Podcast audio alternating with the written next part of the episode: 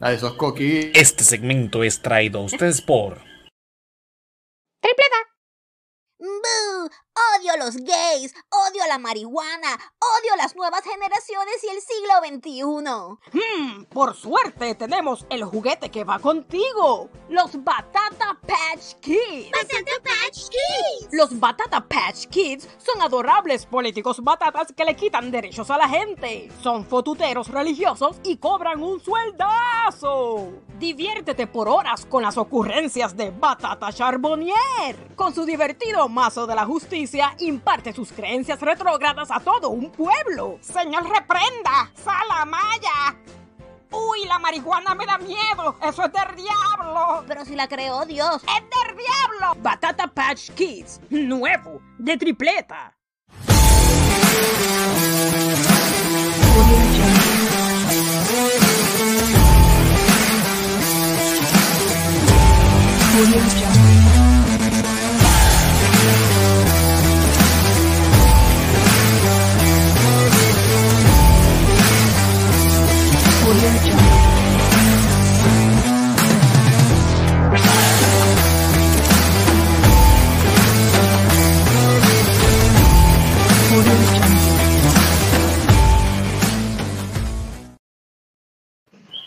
Bueno, bienvenidos al vigésimo tercer episodio del Resaltador de la Realidad. Yo soy José Antonio Ramos Ortiz y hoy estoy acompañado de Luis Martes, Luis Fefo, el Feliu y Ran, eh, Rangi desde la nada. Gente, ¿cómo están? Muy bien. ¿Qué está pasando? Rangi, bienvenida. Eh, gracias por sacarle tu tiempo para estar con nosotros. Nos sentimos súper pompeados. Es como entrevistar a una celebridad. Es algo bien, bien extraño. Así que gracias. Definitivo, No, no, es un honor Gra- tener Gracias. Es un honor tener aquí a una de las personas más influyentes en la sátira política, así que es un honor. Gracias, eh, gracias por invitarme. Este, No, no, gracias, gracias a ti por aceptar la invitación. Este, de verdad que estamos súper emocionados porque en Puerto Rico la sátira política es una cosa bárbara y tú has hecho un trabajo enorme con, con tus animaciones y la verdad que, que va- de eso es lo que vamos a estar hablando hoy. Así que vamos a empezar rapidito. Para los que no sepan qué carajo es la sátira política, eso es una cosa, ¿verdad? Aparte de era una, un género de, la- del arte que surge a partir de, de la censura. Porque, ¿verdad? Este, usted si usted se creía que los siglos pasados eran como ahora, que usted puede este, mandar al carajo a la gobernadora o este, insultar a- a cualquier otro político o burlarse de cualquier otro político, pues sepa que no, que antes uno hacía ese tipo de cosas y va preso. A la guillotina. A la a la guillotina. Exacto, Sí. la guillotina. la guillotina.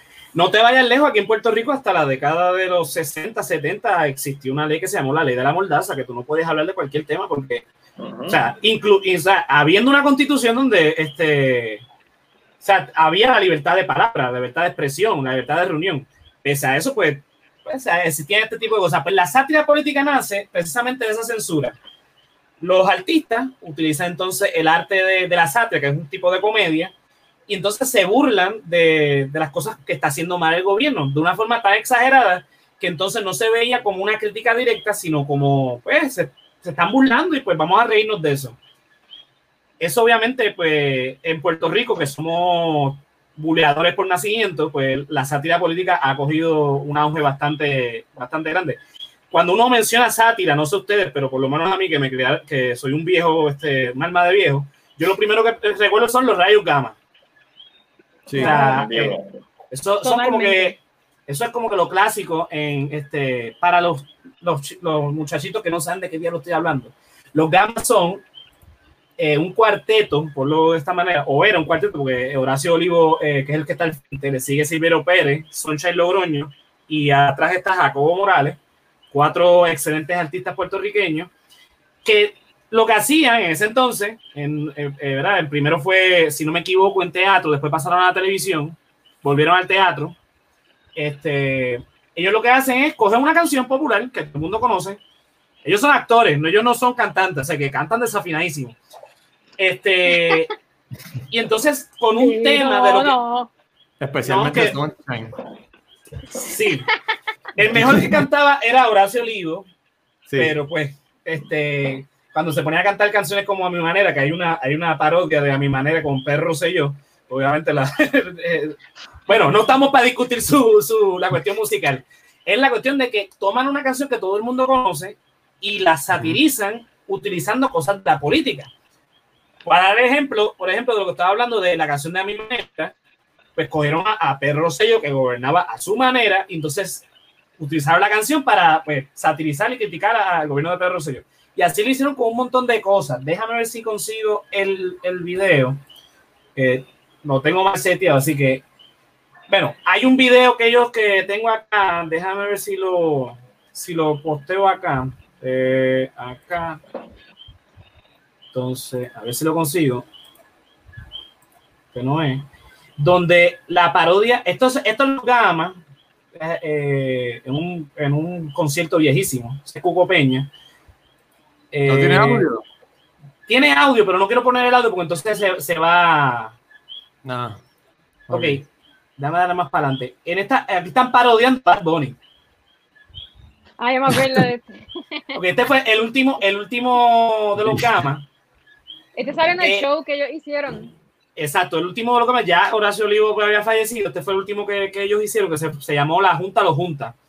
Entonces, obviamente, Bad Bunny está bien pegado, so que en vez de Bad Bunny le pusieron Old Bunny y en vez de la nueva religión, era la vieja religión. O sea, es súper cómico ver a estos tres viejos, porque ya están viejos los tres. Jacobo Morales se ve bien, bien al garete. Sí, súper al garete. Este, pero que la gente se ríe, obviamente, porque están viendo a, estos titanes de- de- del drama, de la comedia y demás, haciendo este tipo de cosas, criticando precisamente lo que está pasando en el país. Ok, para cosas más modernas, ¿verdad? Para este, entrar en, asuntos. ¿verdad? Eh, aquí podemos recordar, por ejemplo, el periódico El no sé si ustedes se acuerdan de que todavía hace este, noticias, Sí, sí. Que básicamente lo que hacen es satira- satirizar y, y criticar y qué sé yo, en base a comedia. Eh, Pepito, que es un clásico, eh, es un personaje bastante clásico que lo tomaron, hicieron un cómic y, y lo convirtieron, ¿verdad? En, ¿Quién en- ¿Cómo se llama Sí. el artista, Rangi, de Pepito? Josué. eh, a mí se me olvidó el nombre. Aquí lo dice, pero se ve tan chiquito, este, y yo creo que Rangi Y fue. que, y que cae en lo que habían mencionado de los tiempos de antes, que intentaban ce- censurarlo. También le pasó en los tiempos, los tiempos de ahora. Claro, a, a el caso de Pepito, que aquí todo el mundo lo debe recordar, este, él estaba en primera hora. Entonces, él saca este, este cómic comparando básicamente a Tata Charboniel con un zafacón. De esos, de, de esos este, anaranjados que salen en la, en la, en la carretera. Eso le, le costó el, el guiso en el nuevo día o el primera hora fue. Sí, recuerda que eso es lo mismo. Este, La misma eh, mierda. Sí, sí, Pues le costó ayer. trabajo. Este, mira, el artista Harold eh, o Yesurum, no sé cómo se pronuncia su apellido. Para los que nos están escuchando, eh, Rangi se le acaba de caer la conexión. Estamos esperando en cualquier momento ella vuelve a entrar al, al chat. Eso es así. Entonces, ¿qué más tenemos, José? Pues mira, eh, ¿verdad? De, aparte de, de Pepito, eh, está este otro que está en, en- Facebook, Planeta Quique. Eh, aquí, para los que no están viendo, pues dice, eh, está es, eh, ¿verdad? criticando a Donald Trump, presidente. Dice, presidente, con todo el respeto que usted se merece, quiero felicitarlo porque usted es, es un solemne cabrón. Referencia, referencia a que pues, Trump dijo que lo mejor que le ha pasado a Puerto Rico es este Donald Trump. Oye, una Eh, pregunta. Si, si, eh, un paréntesis, ¿verdad? Si, si Donald Trump no gana la reelección, eh, esos 13 millones se cancelan. Eso no va a llegar aquí. O sea, él tiene que No. ganar él No, eso, no tiene que ver, porque eso está autorizado ya. Este, por ejemplo, el plebiscito que, que de Ricky, el del 2017, y el de ahora, Obama fue el que asignó esos fondos, pero pues lo que pasa es que está la condición de que tienen que aprobarlo según las condiciones y reglamentos de- del Departamento de Justicia Federal. Cosa Eso que no ha que pasado. eso tenían que cancelarlo con la Junta, que lo firmó Obama, ahora hubieran cancelado. Exacto. Exacto. Pues e- el, el tema es que pues, la, la sátira política es, es una, ¿verdad? una forma. eh, no sé si ustedes se acuerdan de los agentes de la discordia que también hacían este, parodia. Los agentes de la discordia. ¿Tú no te acuerdas de los agentes de la discordia? ¿Cuántos años tú tienes, Ocean? Papi, los agentes de la discordia es de ahora. Yo no me acuerdo. Ah, ok. Si es de ahora, pues fui, pues soy yo. soy Ay, yo. Dios Yo pensaba que era algo viejo, ochentoso, esas cosas que a ti te gustan. No, mira, hasta Raymond y sus amigos hacen sátira política. Por ejemplo, que este, aquí tengo un video de, de, de cuando este, del debate, del gran debate que lo- Ah. lo invitaron. Eso es sátira política, definitivamente. Mira ahí imitando a Raymond Herrera, imitando a, a Dalmau. Oye, no, no, no te vayas tan lejos. El, el- el guitarreño es sátira, sátira política, pero ellos mismos se hacen su. A- Su hasta cierto sátira. punto, claro, hasta cierto punto. Estos son los agentes de alcohol, este, Fefo. Los que nos están escuchando, tengo un video ahí de eh, Eh, eh, merengueros. Eh, sí, uno, uno se llama Emanuel, el del lado izquierdo, y el otro se me olvidó el nombre, tiene un nombre raro. Ah, ellos editaban canciones. Sí, ellos cogían una canción Ah, popular eh, la parodiaban. Entonces, en esta canción en particular que no está sonando, eh, pero el video está corriendo, es básicamente, eh, es una canción de Daddy Yankee que están criticando a, a la gente que roba en el gobierno. Eso es sátira política. Eh, y por supuesto, pues nuestra invitada, que lamentablemente pues se le cayó la conexión, que de nada, que hace este ¿verdad? Eh, video, La bestia. que ah, precisamente eh, es eso, satirizan, cogen un, ella toma un concepto, toma una eh, una, una idea, ¿verdad? Por ejemplo, el, el video que está corriendo él es básicamente la Liga de la Justicia, pero entonces cogió a los candidatos, en ese caso fue en el 2016, los candidatos a la gobernación y los satirizó. Convirtió al panadero en Superman, a María de Lourdes en Linterna Verde, a, a Ricky Rosselló en, en Cyborg, a, El panadero. qué sí, Manuel Sidre, el panadero. Sí, sí, Eh, sí, que le, le puso el delantal y todo. Sí, claro. Eh, Bernieres Aquaman, eh, Bernabe Batman y la Mujer Maravilla es es Alexandra Lúgaro. O sea, ella tomó el concepto de lo que es este la Liga de la Justicia, ¿verdad? De, de DC Comics, y lo trasladó a, eh, a los políticos puertorriqueños. Entonces se burla de los supuestos superpoderes, ¿verdad? Eh, ahí reconectó. Rangi. Yes. Ah, Estábamos está hablando de ti, bien. Estamos hablando llegaste- de maravilla. Llegaste justo a tiempo. Qué bueno. Pues, Mira, estamos hablando. Ajá. Que, que, que los vecinos lo cojan suave, que te tumbaron el modem. ¿Viste? Ese, es Carlos Romero Barceló jodiendo el, el podcast. Sí, sí. Lo- Los que me, me siguen en Instagram saben que, están- que hacen los vecinos on fire. Están on fire. O sea, te lo dejo ahí.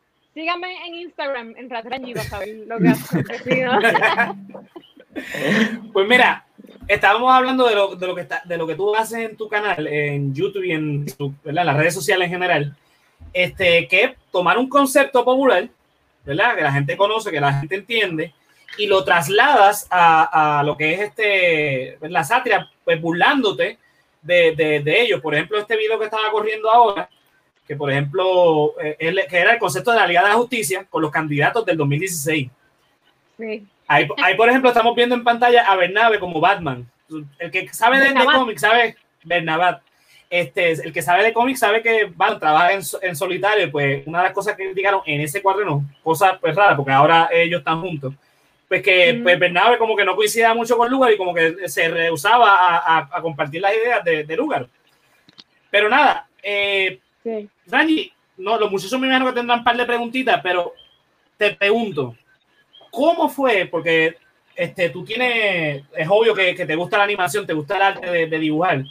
¿En qué momento tú, tú cachaste de que con tu talento, con tu arte, tú podías hacer este tipo de cosas? O sea, de sátira Eh, política. De la sátira política. Como, eh, bueno, yo diría que fue en el 2015, bueno, en verdad fue, yo empecé de la nada como una serie de, de cómics cuando yo estudiaba en Estados Unidos. que pasó este septiembre 11. Entonces, Ajá. para yo sacar como las frustraciones eh, políticas que estaban pasando, pues yo utilicé el cómic que ya yo hacía, que se llamaba De la Nada, que era donde yo me tripeaba cosas, o sea, temas que eran de la nada. Eh, me tripeaba los últimos anuncios que vi en la televisión, la última película que vi, los videojuegos, o sea, yo tripeaba cosas de mi entorno. Pero cuando pasó September 11, eh, como que me di cuenta de, de eso, pues empecé como que a meter en el tema político poco a poco dentro de, lo- de los cómics. Y eso fue, o sea, que mil, ¿cuándo fue septiembre? 2001, 2001. 2002. 2001. Pues 2001. más o menos, pues yo te diría que de que yo recuerdo así como que un, un nada bien político, 2004. Como 2004, hard, hard political thing, de que recuerdo que estaba haciendo ya comparaciones de la guerra de Irak, este, haciendo caricaturas de, de Bush con, contra sea, este, como el 2004 por ahí, y dale fast forward al 2012, que creo que, que ahí fue que empecé a hacer cómics ya más de, de aquí, de, con los políticos de, de Puerto Rico, hasta que empecé a hacerlo en animación en la O sea que, o sea que te interesaba el tema en parte de la política desde temprana edad. Sí, Porque yo sie- siempre lo, lo negué. Yo como que lo negaba, yo no, nunca, nunca me va a gustar la, la política, eso, eso es una porquería. ¿Qué Pero pasa? sí, escuchando ahora Radio AM, yo como que nunca voy a escuchar Radio AM. Y ahora estoy escuchando Radio AM todo el tiempo, so, pasa, pasa. Mira, la primera vez que yo vi de la nada fue con esto. Lo tengo en pantalla para los que no están escuchando. Es un, es un cómic, es una, ¿verdad? una animación, eh, animación no, un dibujo de indios taínos esclavizados por los españoles. Entonces eh, sale uno diciendo que acabamos de ahogar a Salcedo, los españoles no son dioses nada. Abran los ojos, hermanos, vamos a defendernos. Entonces los otros dos que están esclavizados diciéndole, mira este socialista comunista tirándole a los jefes, vete para Cuba, ridículo. Que es el discurso generalmente de, de- de la derecha en Puerto Rico, que cada vez que uno dice cualquier cosita que sea progresiva, mira para allá este comunista, vete para Cuba, vete para Vete Venezuela. para Cuba. Sí, totalmente. Ese, ese cómic eh, lo hice inspirado en. No, no me acuerdo bien la, noticia, pero era algo que habían eh, gente protestando por, por algo bien fucked que ni me acuerdo qué era lo que estaban protestando, pero era gente protestando como que por nuestros derechos en general, con los derechos que, que constantemente estamos perdiendo. Mm. Y gente defendiendo esos derechos y los comentarios en, no sé si era en el periódico digital de primera hora, you know, you know the kind. Era, Sí, eran sí. todos los comentarios eran, eran así, era verdad, ridículo. Y, y yo lo que, lo que sentía era como que, pero si esta gente está protestando por tus derechos, es como que tú estás ahí así, hacer nada, estás simplemente como que tipeando en una computadora mientras esa gente está defendiendo tus derechos que te quieren quitar. Es como que, y ahí me, me fui como que, ¿cómo hubiese sido esta, esta- este tipo de personas en el pasado? Eh, bajo otro contexto, pero con la misma actitud. So, entonces ahí fue que llegué a- tripeo de los primeros, no sé si fue los primeros puertorriqueños lo que dice el, el cómic, o los primeros Sí. ñangotados, Los primeros boricuas. boricuas. los primeros boricuas, porque obviamente es como que el, el boricua ñangotado y el boricua este, guerrero, por decirlo así, eh, ahí están los dos. ¿entiendes? Están los dos tipos de boricuas y esos son los primeros boricuas. Y que de hecho, siempre en la escuela nos dicen, no, porque los taínos eran bien buenos. Entonces, cuando tú entras a la. A, que, que eran, este, eh, ¿cómo que se dice? Sumisos. Bobito, se yo dejaron- No, no ganaron ninguna guerra. y entonces, cuando tú Los entras a la universidad. Eran los que eran bien malos.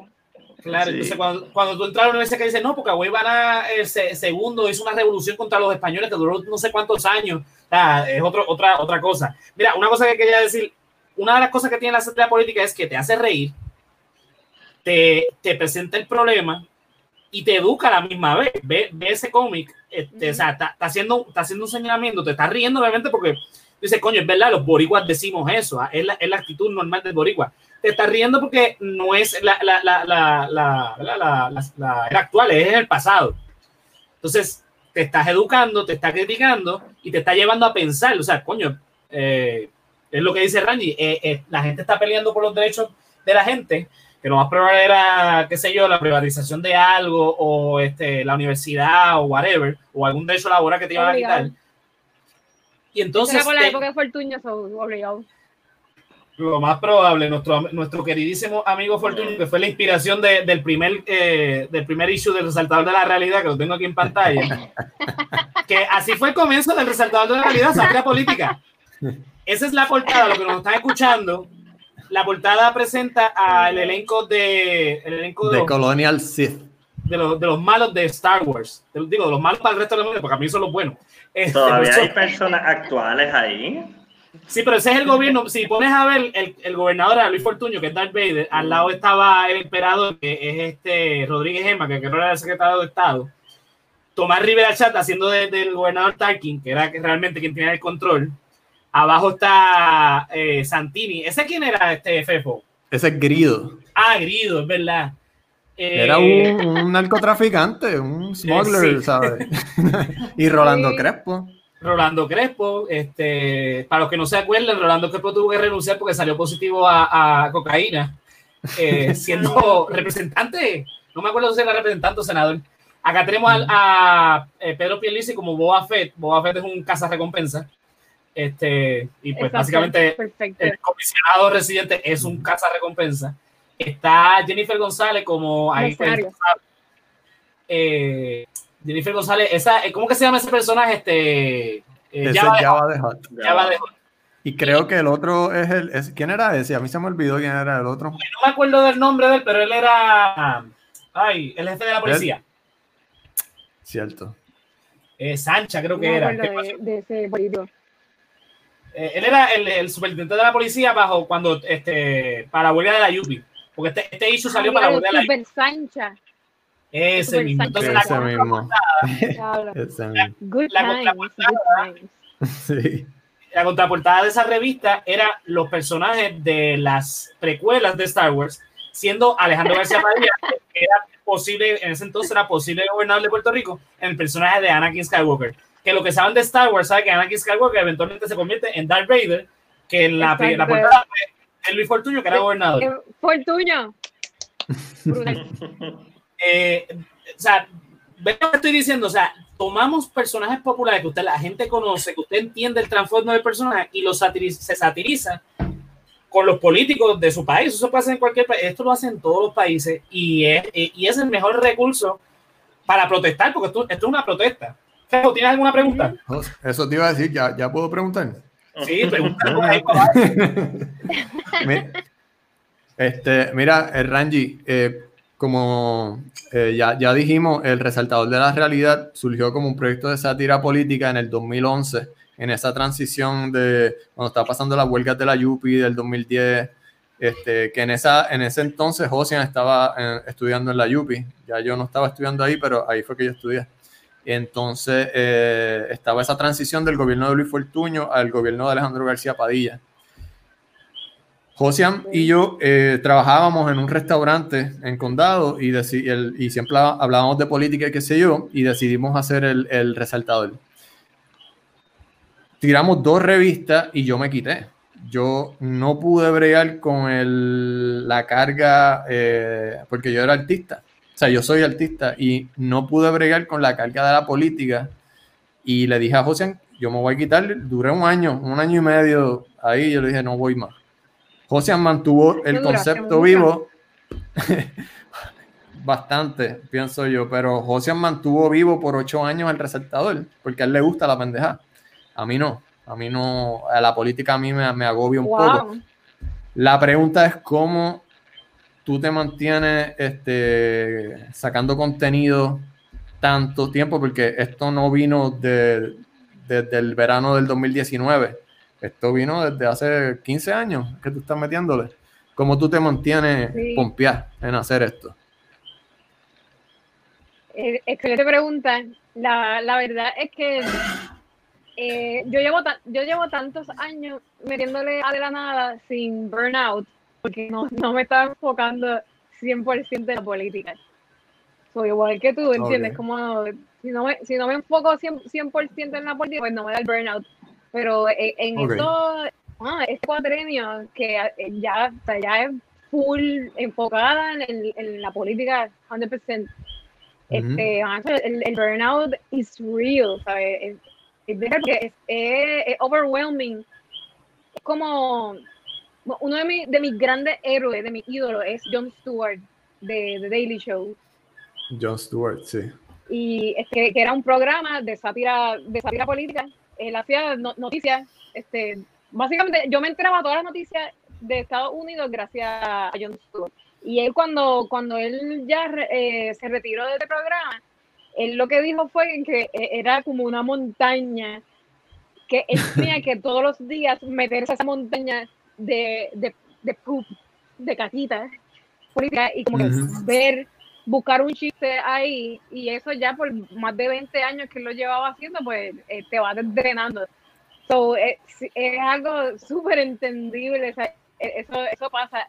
En lo personal, como te digo, para que no me pase, yo, yo hago lo que me da la gana.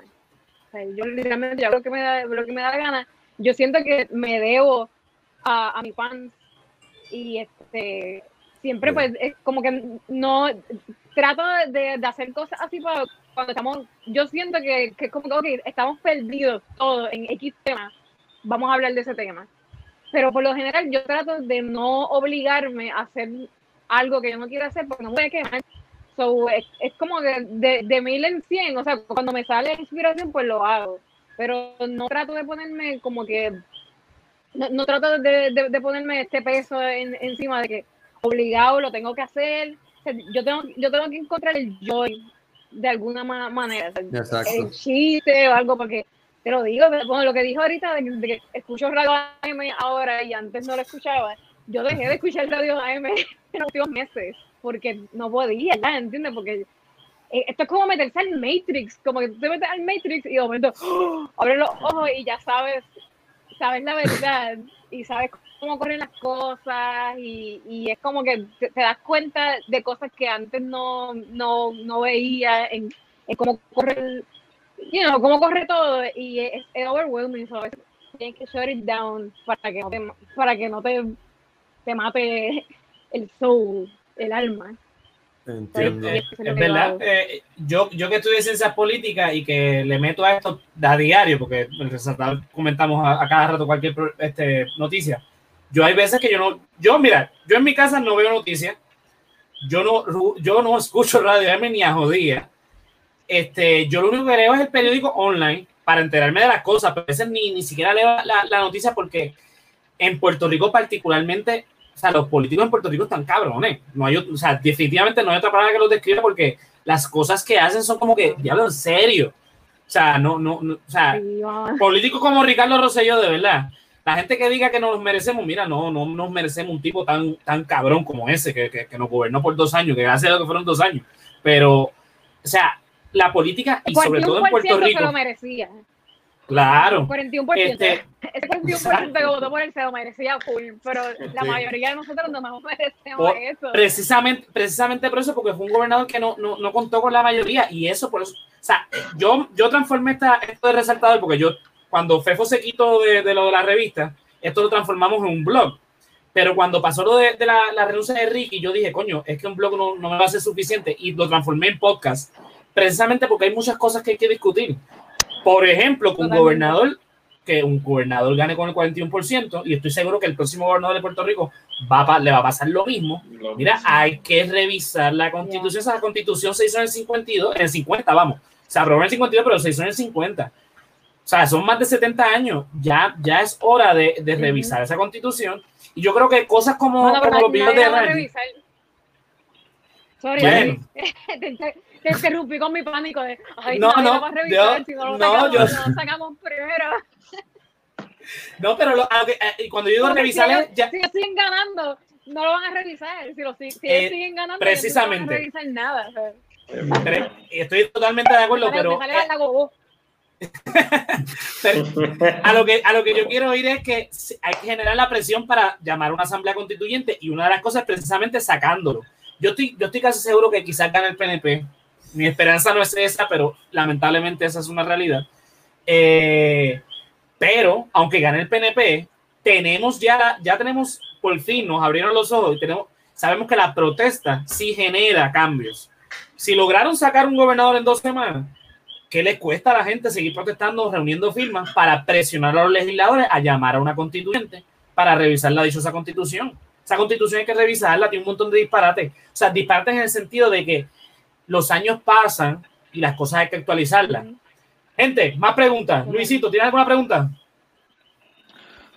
Este, la, pregu- la pregunta que yo iba era como, ¿qué, qué tú haces para, para evitar la subjetividad? O sea, yo sé que nosotros tenemos como que nuestras opiniones, pero ¿cómo, cómo tú haces para, pues, este, apoyar y fomentar lo que es la objetividad, que es muy importante en estos temas?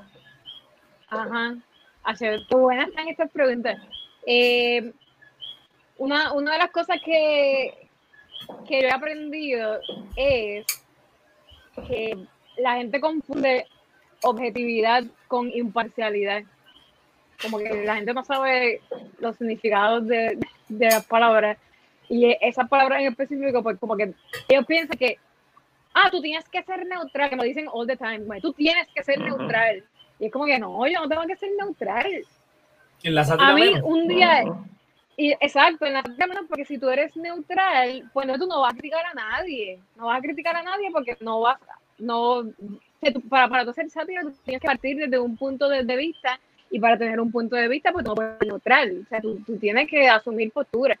Eh, eso es una de las cosas más brutales que, esto me lo dijo a mí Carlos Weber. Él me dijo eso, para que yo quiero un, un foro si no puedo asumir postura. Ok. Y es, cierto, o sea, es como que tú tienes que asumir postura. So, definitivamente yo sí tengo mi, mi postura. Lo que pasa es que yo trato de ser objetiva. Y la objetividad, eh, particularmente, yo soy súper, este, ¿cómo se dice en español? Skeptic, skeptical, eh, escéptica.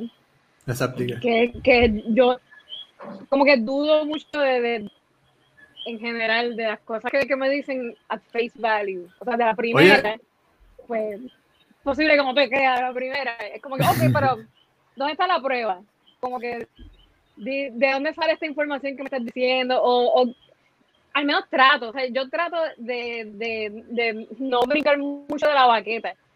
En, en mi Ujú. personalidad yo soy bastante baquetina, que sí brinco de, de la baqueta, pero con esto de, de la nada y eso, pues trato de como que, espérate, vamos a poner un respiro, vamos a, a poner las cosas sobre la mesa y vamos a analizarlo bien para tratar de, de ser más, más objetivo.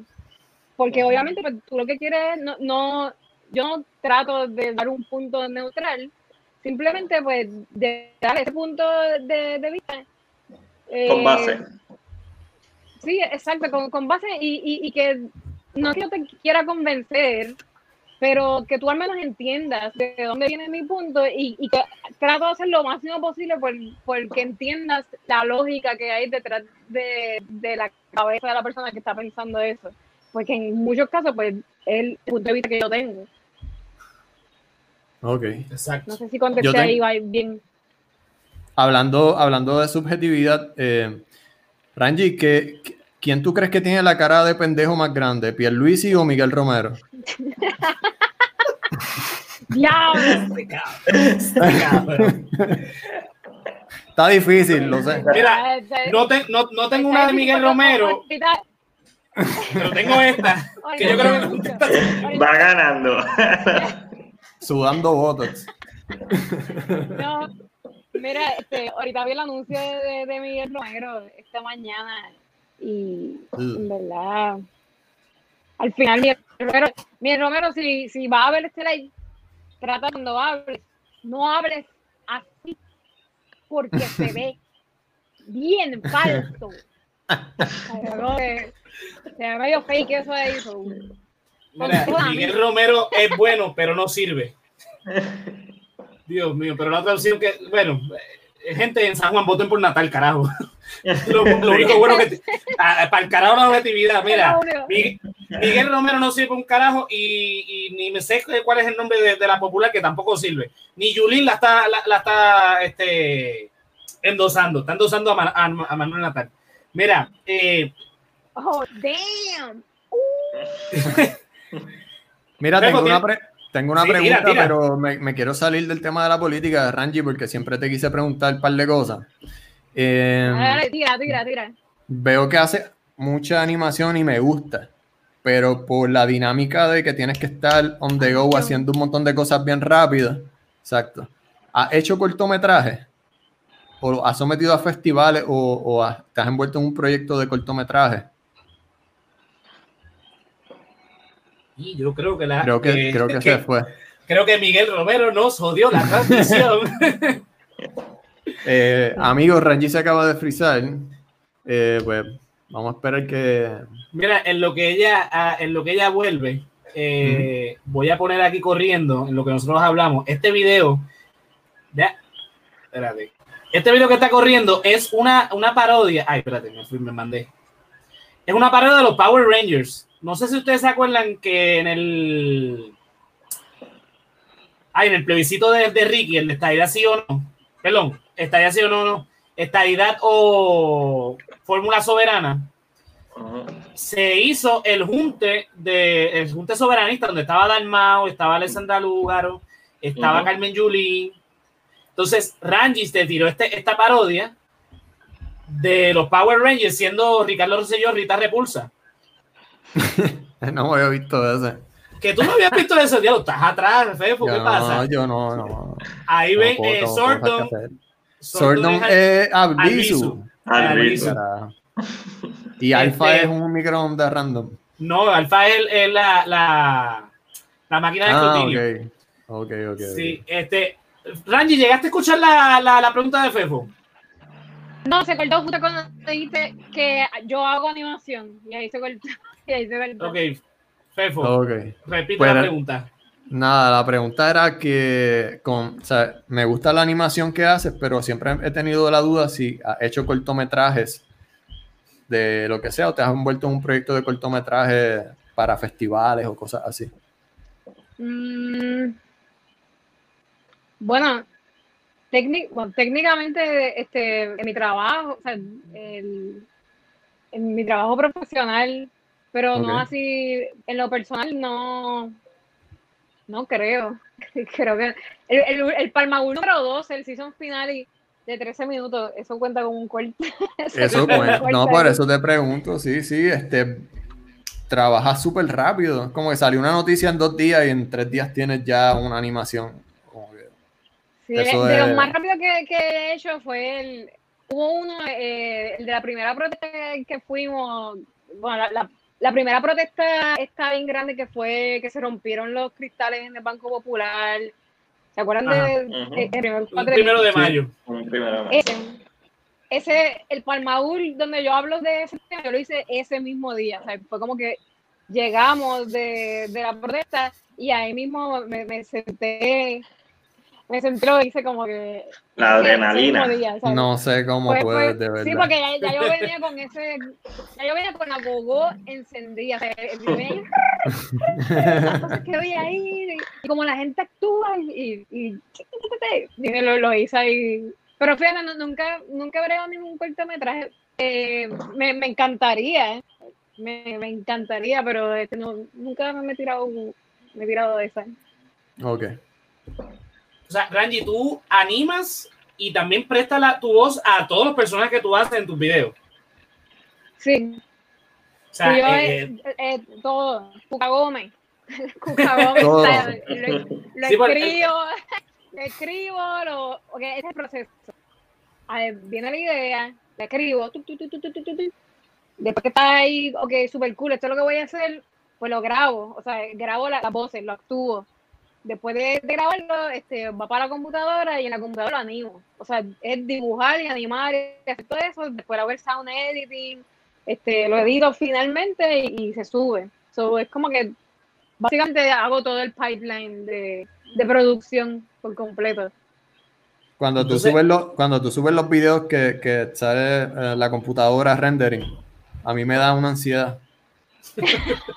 Sí, mano. Tan cabrón, porque te entiendo, te entiendo de que ese es el último paso después de todo el trabajo y, y me da ansiedad. Ajá. No, ya hay veces que yo posteo, eh, que yo posteo como que, que sea un timeline y tú Sí. puedes ver en el timeline este, lo que me falta, lo que me falta de animar. O sea, hay veces que lo que ustedes están viendo es el rendering, es literalmente lo que ya yo he animado y lo que falta por animar. Que tú ves el, el, el waveform de, de la voz que sigue hasta acá, pero como yo tengo primero que grabar el audio y después dibujar encima del audio, pues así que yo veo que el audio es así y nada más he dibujado hasta la mitad. So, ya me falta la otra mitad. Ya a veces yo posteo eso como que, miren para que vean cómo, cómo voy. Me falta un montón por dibujar Mm. todavía. Y ahí también me da estrés. Pero lo, lo tengo que hacer porque si no, es- eso, eso es como que fuego va para mí. Para, ok, tengo que, más vale que yo avance y termine esto porque ya se lo enseñé a los fans, así que más vale que no me Sí, sí, sí, Como casi exacto. siempre lo hago de esta manera. Pues Oye, no, te iba a pre- te, te quería preguntar, ¿tú corres todo tu branding por, con eh, tripleta? ¿Sabes? Bajo Sí. tripleta están eh, de la nada, non-pack, todo está bajo tripleta. Sí, correcto. Este, quisiera no tener que correrlo yo, como que otra persona lo hiciera pero that's the way it is. Con tripleta, eh, yo lo que siempre digo es como que tripleta es como si fuera de Disney, que es la sombrilla. Y debajo de, de Disney pues están todos los IPs, todos los di- diferentes, diferentes películas, diferentes cosas creativas. pues. De la nada es uno de esos productos de Tripleta Studio. Ah, Ok. Yo, yo me acuerdo en el, como para el 2006, 2007, te pregunto, en, ese, en esos años yo estaba trabajando en Plaza Las Américas y creo que fue la primera vez que yo supe de ti. ¿Tú tenías una tienda en Plaza? ¿O vendías algo? en, en, ay, en- en Plaza del Sol. Nosotros En eh, Plaza del teníamos Sol. la, la tienda tripleta en Plaza del Sol, pero no fue para el 2000, fue Fue después. 2000, sí, fue el 2014, yo creo, no me acuerdo, fue- pero fue el 2013 o 2014, uno, uno de, de esos años. Pero tripleta, o sea, tripleta como, tri- tripleta empezó como un, un t-shirt, eh, como una compañía de, de hacer camisas, o sea, un brand De hacer de hacer camisas. Como que yo Mm. quería este coger todas estas estupideces que yo hacía, todos los chistes zánganos y, y cosas que, que yo dibujaba, o sea, dibujaba en cómics y hacerlo en camisas. So, este, me, eh, me inventé el brand de, de tripleta, este, junto a un amigo mío y mi esposo, que éramos tres, pues hicimos este tripleta y básicamente era como una excusa para nosotros hacer camisas.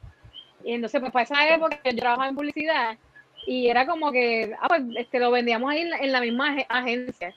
So, las camisas como que se iban Ok. virales entre las agencias de, de publicidad. Y eh, eso fue el 2005 o 2006, yo creo que fue el 2006. Fue que empezó ya oficialmente tripleta, con el loguito de- del 3. Ajá.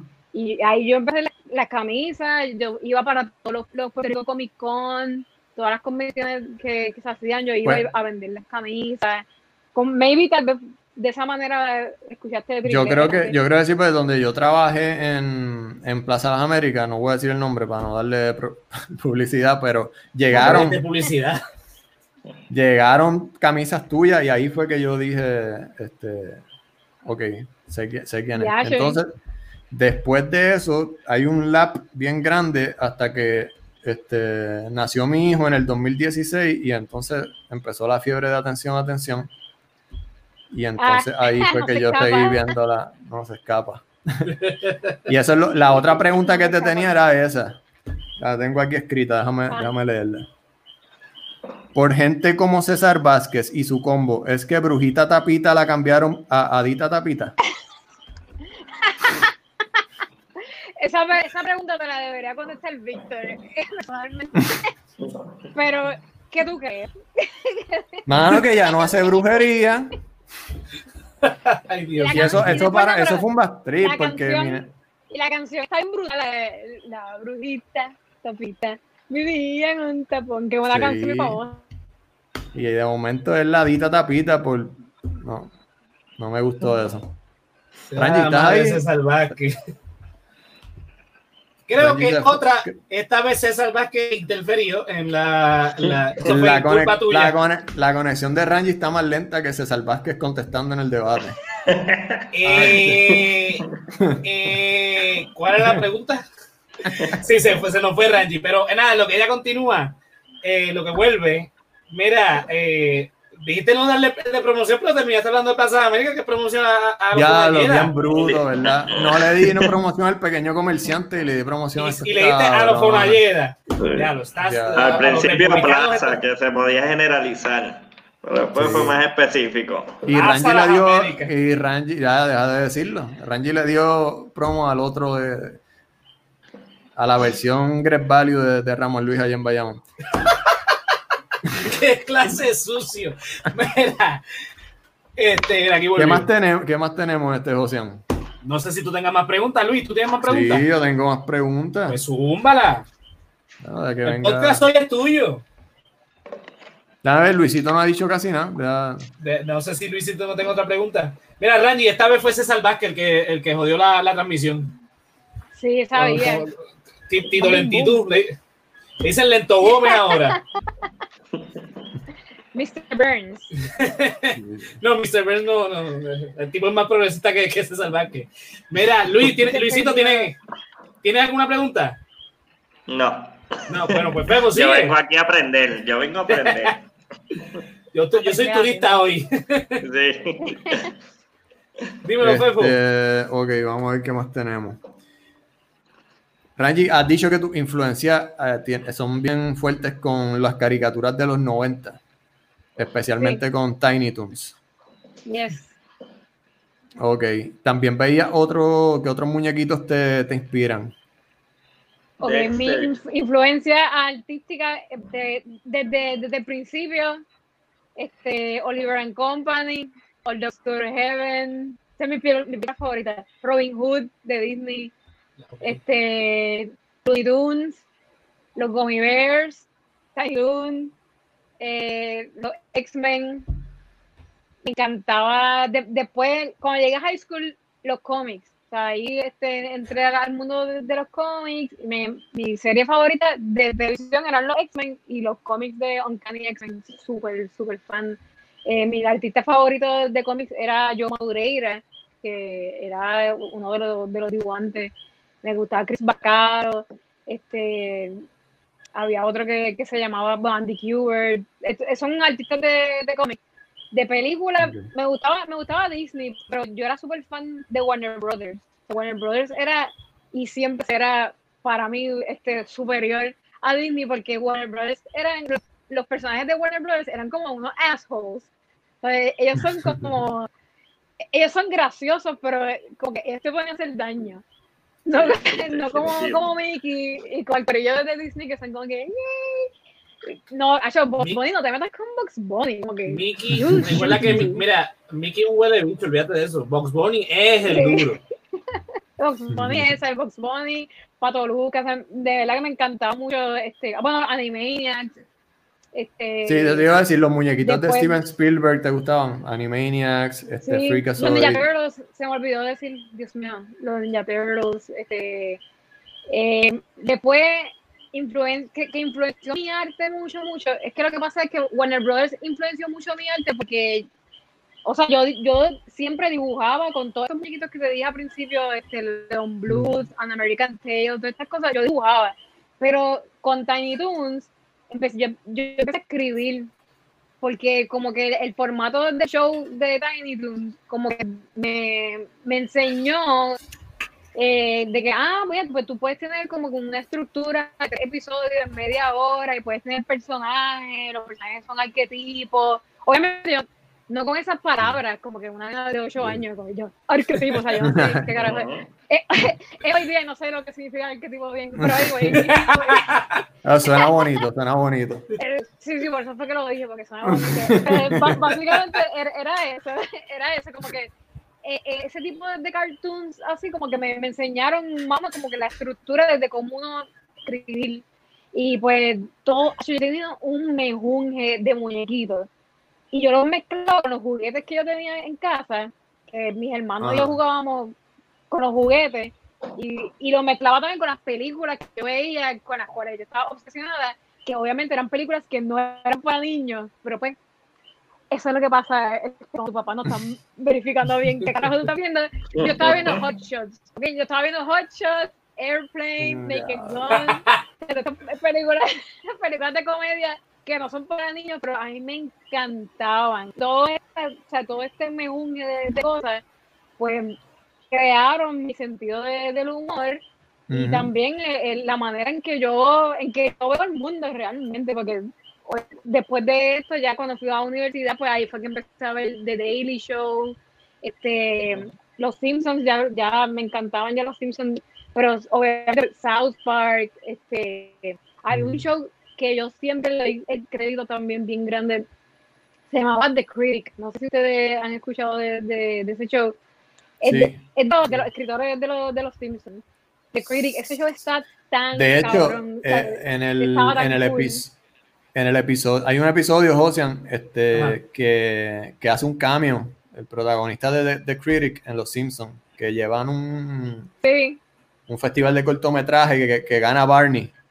No, Ah, sí, sí, sí. sí O sea, que gana es, un- es uno gordito, el de la pelota en la inglés. Sí, Eh, sí, sí. de- Me acuerdo ese. de ese episodio, claro que sí.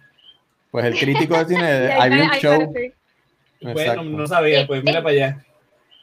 Pero ese show, ese show estaba bien bueno y me, me inspiró también este, artísticamente y también el, el estilo de dibujar, porque para esa época, pues como ya estaba bien influenciado por los cómics, pues mi estilo era, era bien detallado, o sea, yo detallaba mucho las ilustraciones y era súper atómica, pero The, Critic es un estilo, el estilo de ese show es bien simple, ellos cogieron el estilo de la revista de The New Yorker, que tiene Yeah. unas líneas bien, bien simples, y es como que cogieron ese estilo de- del logo de, de New Yorker y lo hicieron el estilo del show.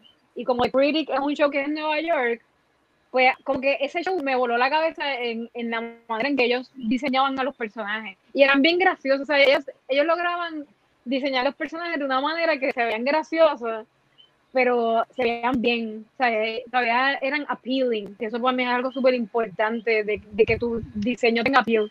Pero eso ya es como que la historia de, de yo ser más character designer, que Sí.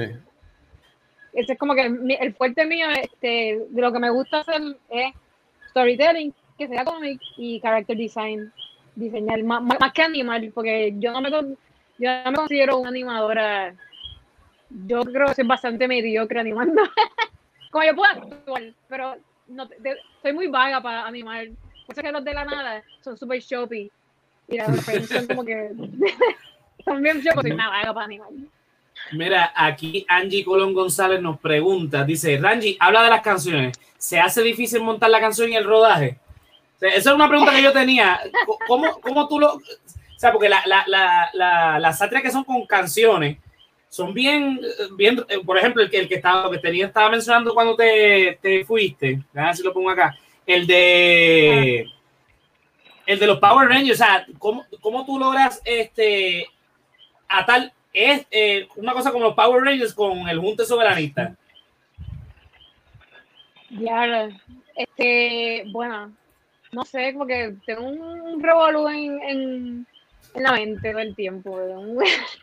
pero ese, ese específico, el de los, el de los Junte Rangers, el de no tiene canción, pero e- e- ese, ese salió porque yo tenía diferentes gags, diferentes cosas que me quería tripear como que de, de diferentes personajes y es como que, ok, pues déjame ver cómo lo, cómo lo I make it para que haga sentido.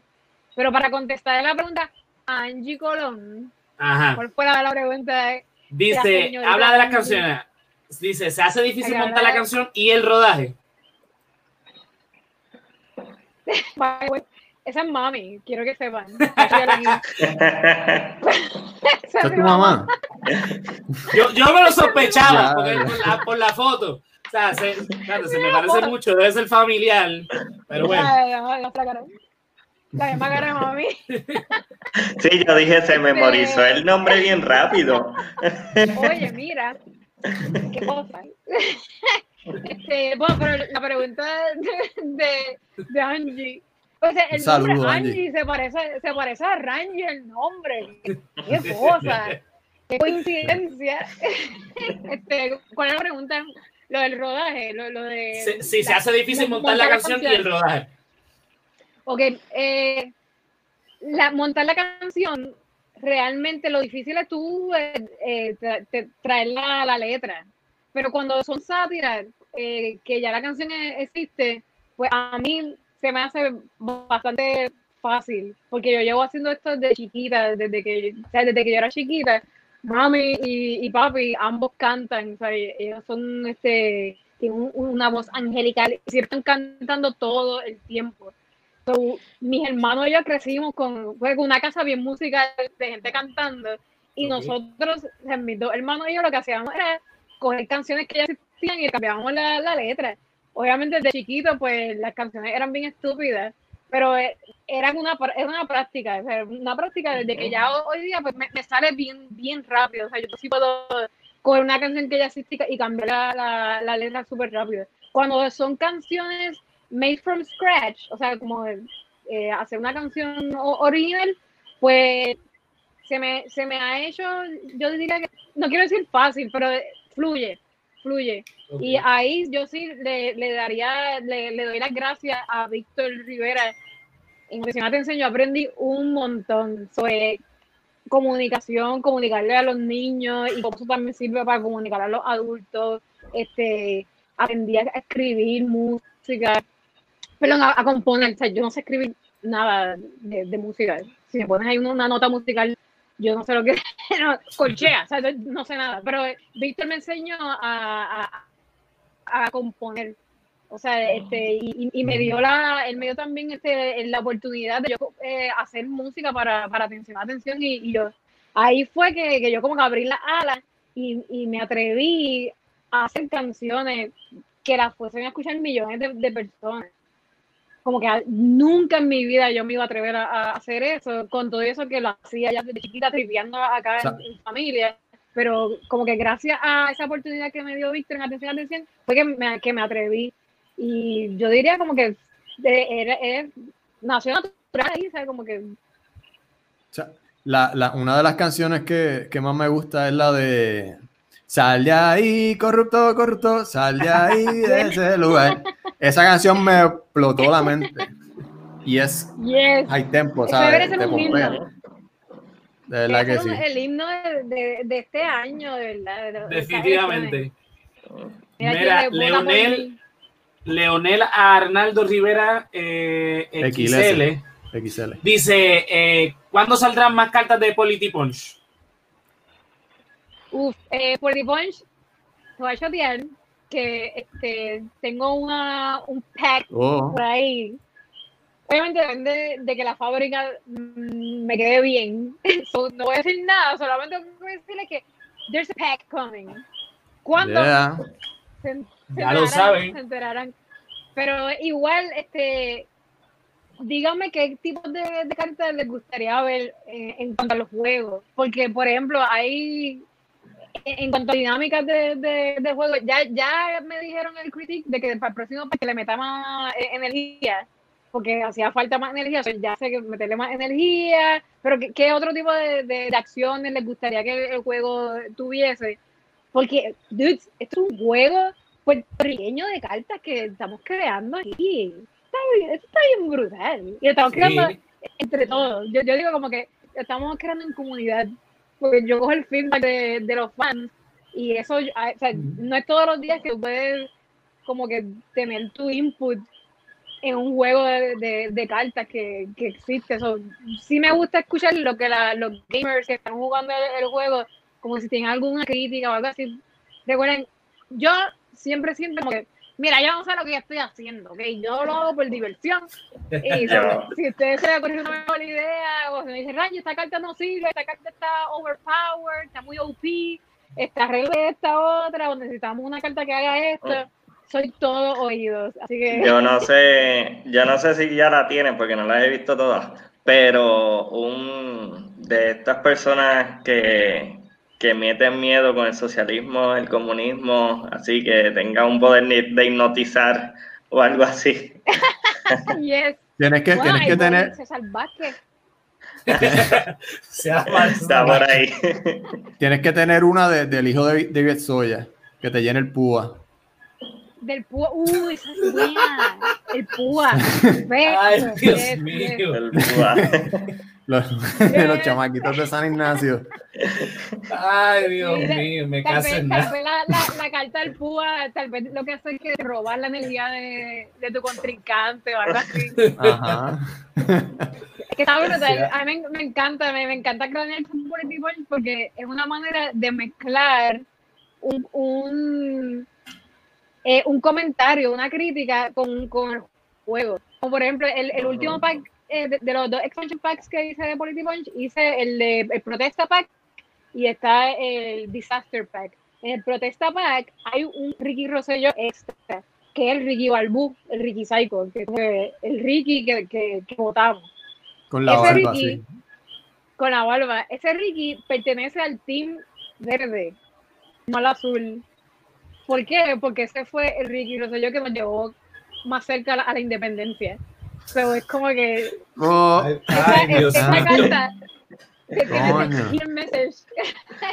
y mu- muchas, hay muchas cartas que son así, ¿sabes? Que como que tú tienes que son cosas que yo no- normalmente no digo, pero las dejo ahí a ver si alguien este, coge. Esa se, se, se las dije porque I, I guess I was too proud. Como que, ay, que se van este injo. Y Ricky se yo fue el más, el más independentista de todas. Ay, Dios mío. Bueno, más preguntas, chicos. Ocean, tienes el, el tira el comentario otra vez que le hicieron otra pregunta a Ranji. Ah, mira, dice José Antonio Santos, dice Rangi, un episodio que trate de los comienzos de Tata Charbonel hasta su arresto. Uf, sí, ese, ay, ese es uno que no he hecho todavía.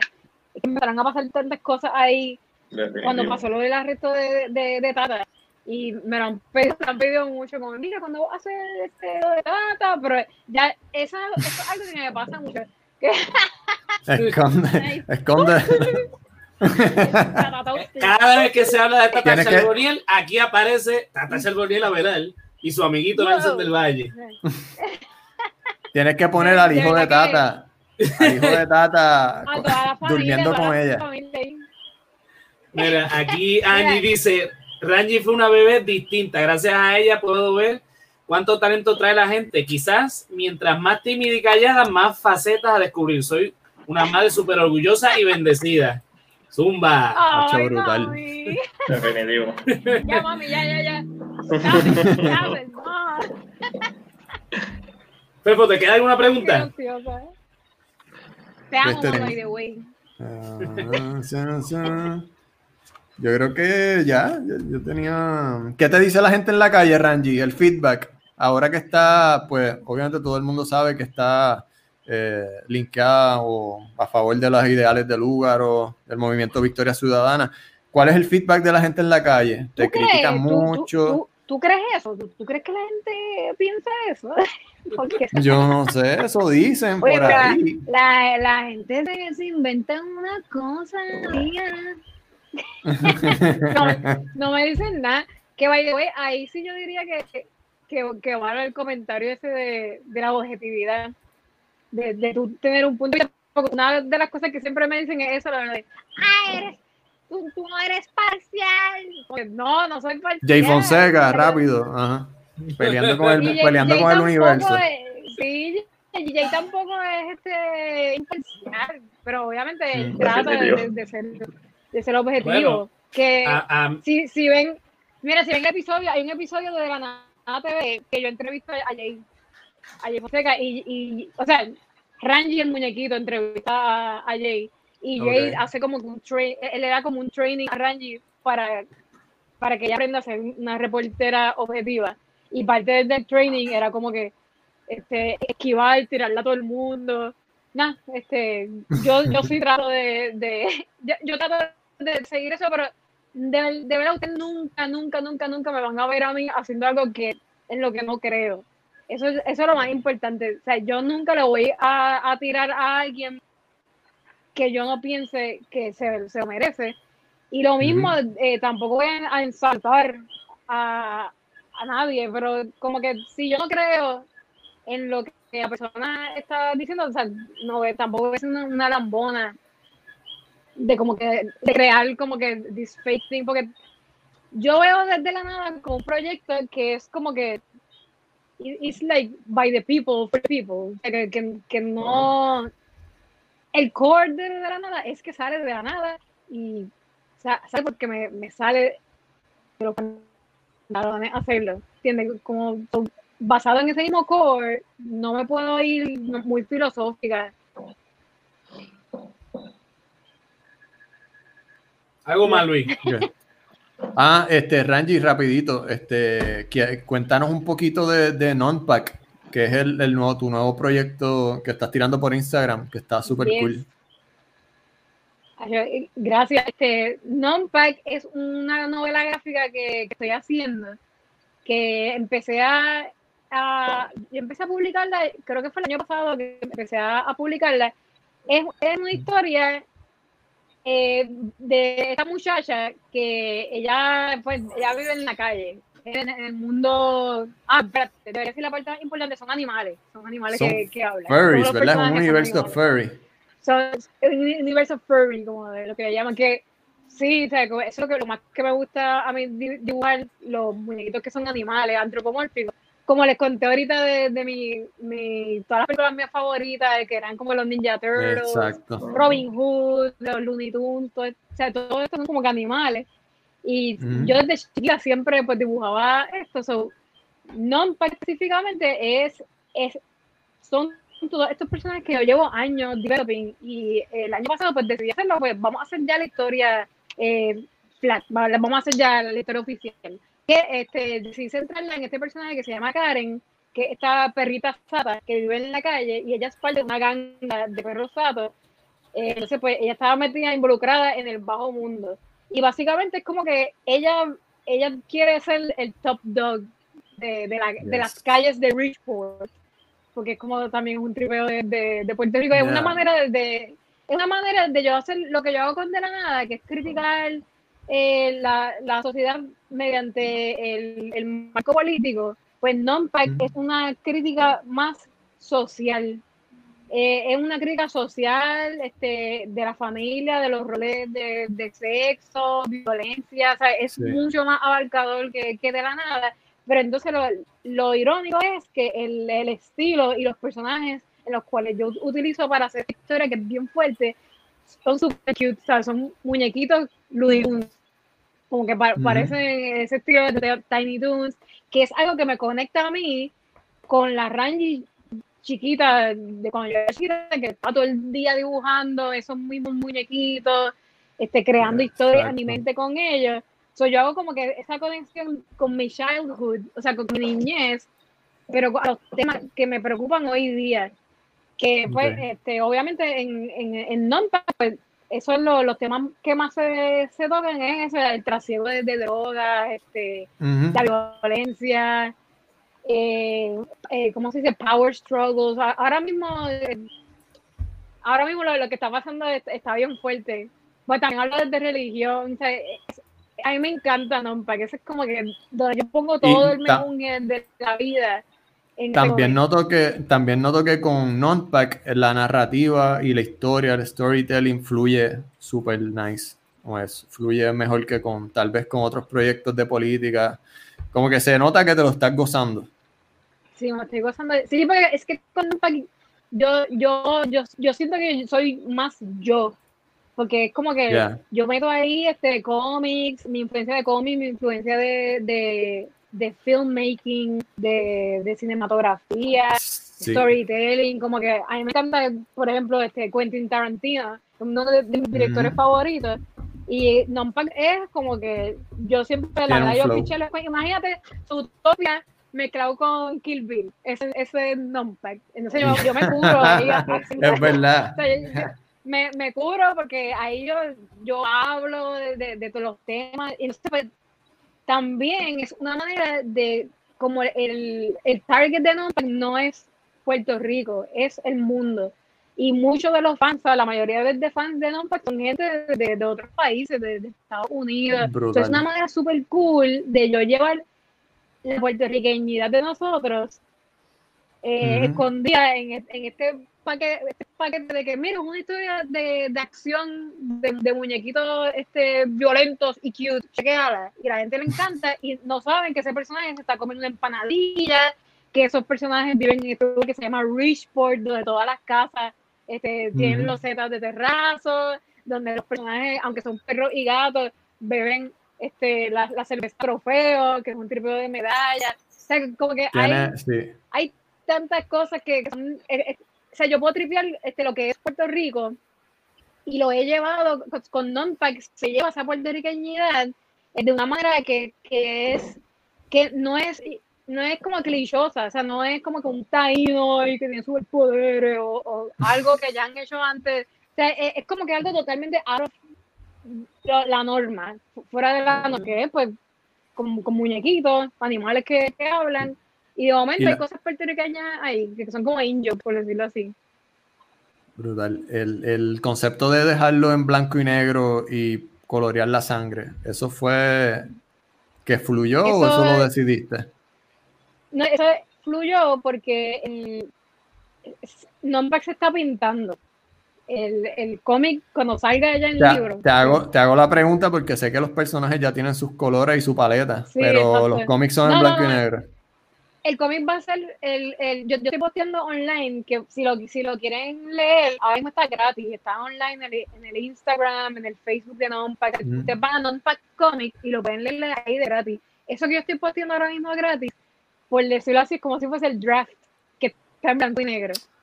Pero Oh, todas esas páginas ya las estamos pintando. O sea, todas esas páginas ya las estamos pintando. Este, estoy colaborando con Paula Marilo, que además de ser una super mejor Nice. amiga mía, es una pintora. O sea, ella pinta brutal y ella me está pintando el, el cómic de todo ese cómic. So, el producto final, el producto final sí va, va a ser full color.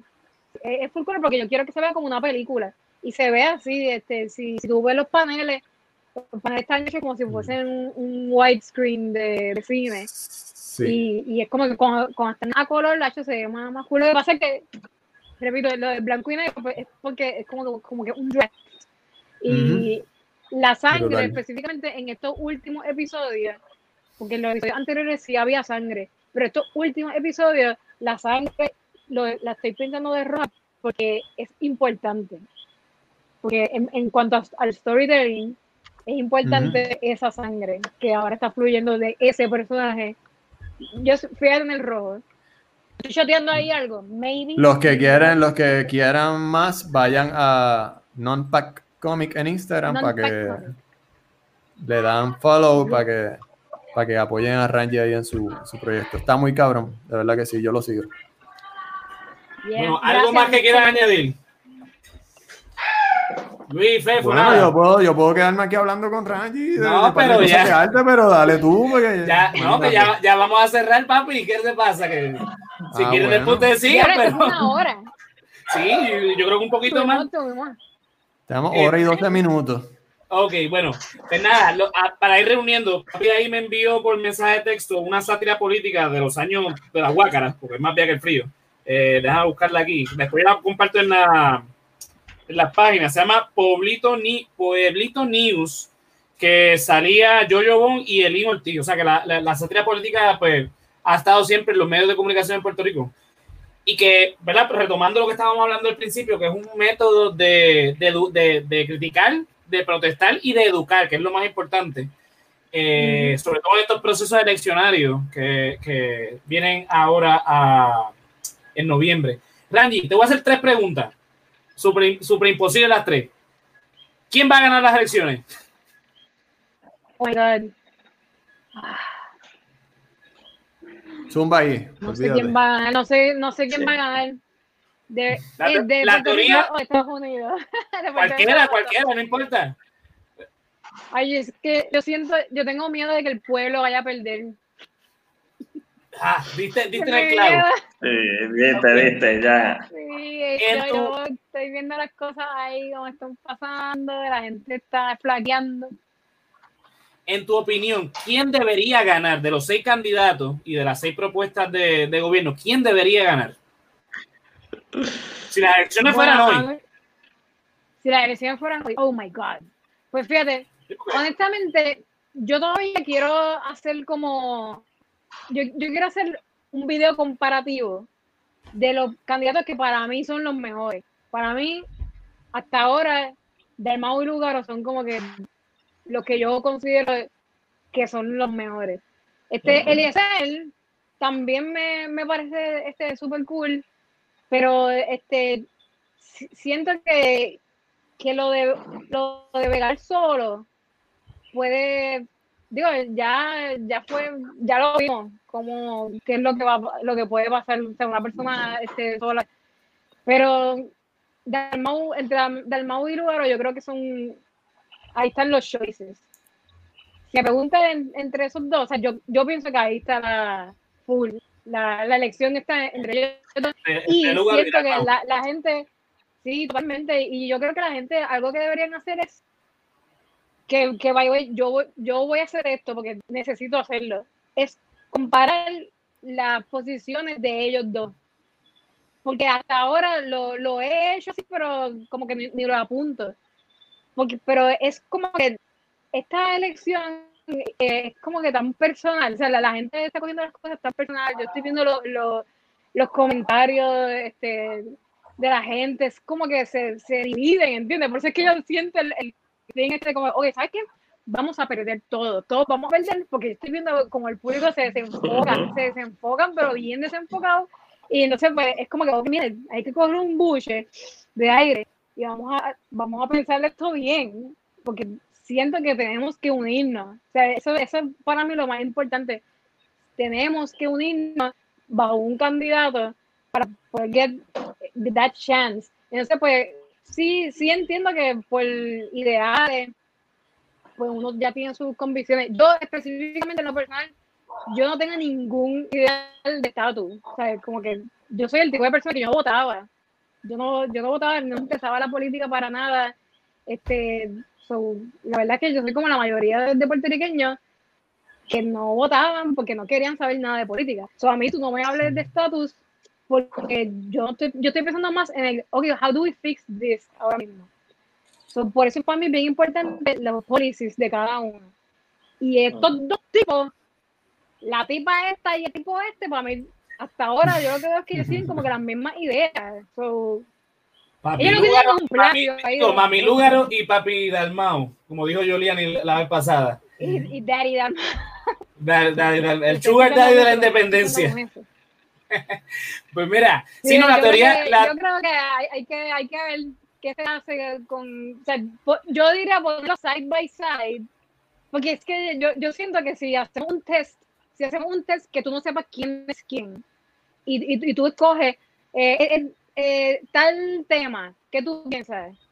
Luis ¿qué tú piensas de tal tema? y tú escoges esto, esto, y al, y al final de momento, cuando sea, pues tú, you agree with tal, tal este, persona. Pues, tal- tal pues nosotros estamos haciendo una, nosotros estamos haciendo una rúbrica de los candidatos donde le ponemos porcentajes. Entre ellos están los temas de salud, los temas y este el liderazgo estratégico, liderazgo político, Mm. ético. Y entonces de ahí, pues, cada uno pone un por- porcentaje y pues tiramos un promedio.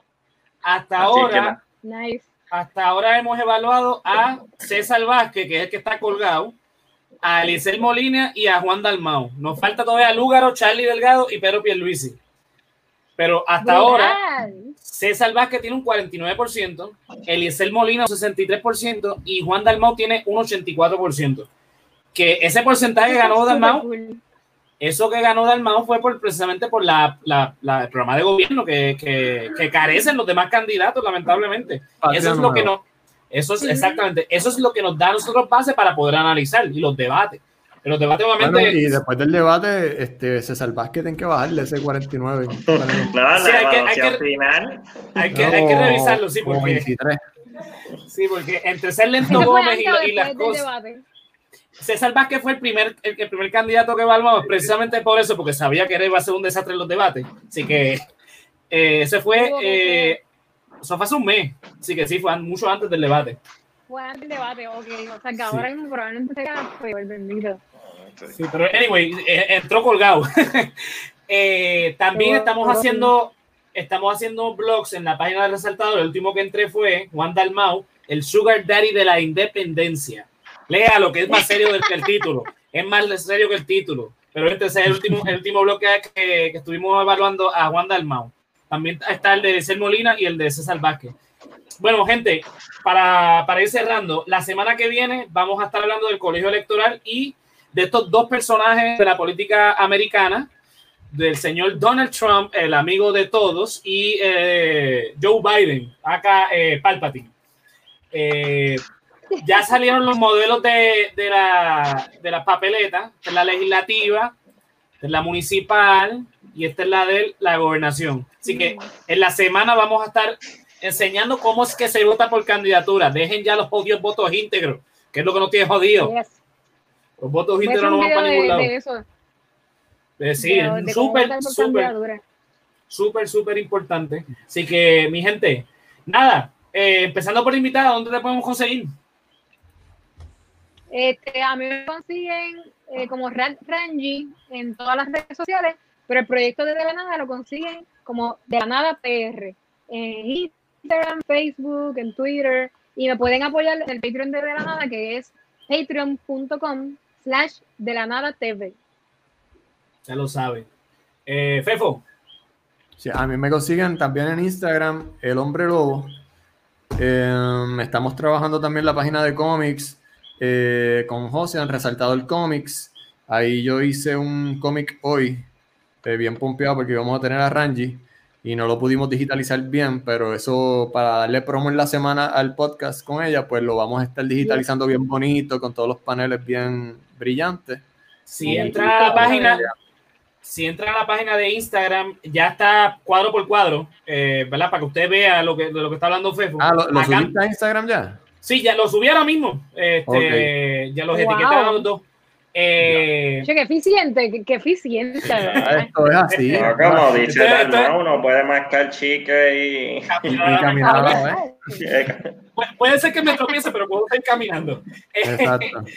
Nada, el, el, ¿verdad? Para que los que nos están escuchando, es el personaje estrella de Fefo, el Gatonio, que tú sabes que siempre tiene esas aventuras donde termina en silla de ruedas y con un, un yeso. Y hubo un crossover, eh, esto ni, ni de CW pudo hacer un crossover como este, con Rangi. Así que nada, chequénselo para que se lo disfruten. Está brutal, está brutal. Dímelo, Luisito, ¿dónde lo conseguimos? Eh, en Instagram como L underscore Javi. Eso es así. Tírenle DM, tírenle mucho DM. Sí, pues, Me llegó una foto de Yesiel, ¿sabes, Fefo? Ajá, Yesiel, estás perdido. Estás llevando los cocodrilos al, al veterinario. Papi, mira, ahí lo tienes. Ahí lo tienes, tú sabes, Yesiel con sus cocodrilos. Ah, güey, hay que que- darle cariño, hay que darle los antibióticos. sí. Ya tú sabes, sí, que, que dijo que no, que yo, que aquello, lo otro, que no va a poder ir. Y resulta que sí, lo cogieron allí en Florida. Rangi, eh, Los ese, es un, ese es un pana de nosotros que también colabora en el podcast que vive en Florida, vive al lado de un pantano. Entonces, pues, Ay, entonces él dice que no tiene redes sociales. Él dice que no tiene redes sociales, entonces, pero dice, pues ¿dónde lo podemos conseguir? Bueno, al lado, al lado de un cocodrilo. Él no tiene ni seguro social, no tiene nada. El pantano Mira. y el. Ya. Mira, Vete pa'l carajo. Mira, a mí me pueden conseguir como José Antonio RO91 en todas las redes sociales, en Facebook, Twitter e Instagram. Y al resaltador de la realidad lo pueden conseguir en www.elresaltadordelarealidad.com. Ahí nos consiguen los blogs, el, eh, el cómic también, la página lo pueden conseguir. Y también este, el podcast, tanto en formato video como audio, o Spotify, YouTube, eh, Anchor, etcétera. Y nada, señores, esto es entonces hasta la próxima semana. Muchas gracias, Randy, por estar aquí con nosotros. Sí, quiero agradecerle porque ese es el proceso ese de enseñanza y aprendizaje que es muy importante. Y te quiero agradecer por eso, que nos estás educando a muchos. Eso es así. Ay, De verdad que sí, te- gracias, gracias un millón. Eh, eh, somos nosotros, somos la juventud la, la que vamos a cambiar esto. Y tú lo estás haciendo nosotros con la idea del podcast. eh, fue revivir lo que es el resaltador de la realidad, que es orientar a la gente de, de- de todos los procesos y todo el cambio que está pasando. Vamos a seguir de camino a las elecciones a noviembre, a seguir orientándolos sobre los candidatos. Eh, ujú. nada, eso. Muchas me gracias. encanta, me encanta eso, lo de las rúbricas, eso, eso está súper brutal. yo voy a estar pendiente porque definitivamente ayuda a informar y también de, de una manera que, que no, que no está viciada, es, bien objetivo. So, that's great. De verdad que Yeah. está muy, muy buen trabajo. Estoy pompeada, estoy pompeada. Seguro que sí. Gra- eh, Randy, Sí. súper agradecido porque aceptaste la invitación. Eh, a todos los que nos están escuchando, este formato que trabajamos hoy más o menos va a ser lo que vamos a trabajar en la segunda temporada de Resaltador después de las elecciones, porque primero hay que pelar a, los- a los candidatos para que usted elija bien y haga su insignia donde, digo, su marca en donde ve. De, olvídense de las insignias. Pero nada, ahí, este, para, para irnos, tengo aquí a un amiguito de Rangy de, de todo el pueblo de Puerto Rico para, para decirnos adiós. Así que llévatelo. Sí, llévatelo, Ricky. De la nada presenta no. El Príncipe del 51st State. Y esta es la historia, pongan atención, de cómo mi ruta se transformó. Un giro 360 de repente tomé y me hicieron príncipe del 51st State.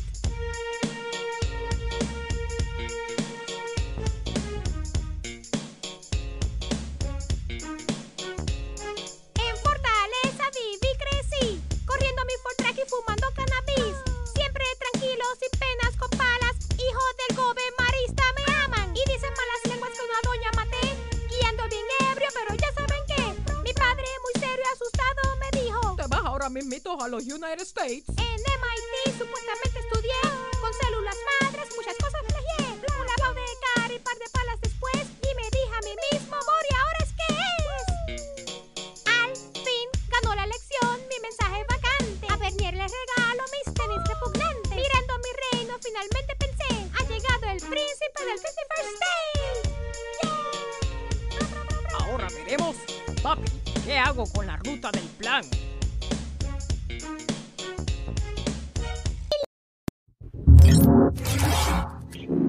you.